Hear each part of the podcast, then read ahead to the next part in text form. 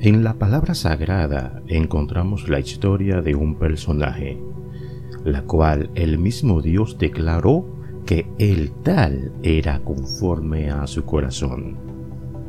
Al mencionar esta palabra creo que ya sabes de quién hablo, pues fue el único, lo digo con mucha precaución, que recibió tan grata distinción. En la historia de David se puede ver el plan divino. Vemos el proceso por donde fue encaminado.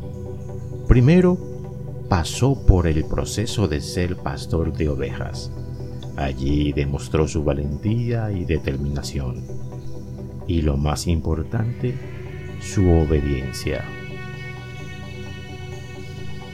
Y he aquí donde creo que está el misterio por el cual Dios le llamó varón conforme a su corazón. Era obediente, reconocía sus faltas y sabía la manera de humillarse ante Dios. Más que en los salmos que escribió, está más que demostrado. Nosotros como David debemos de cultivar estas virtudes.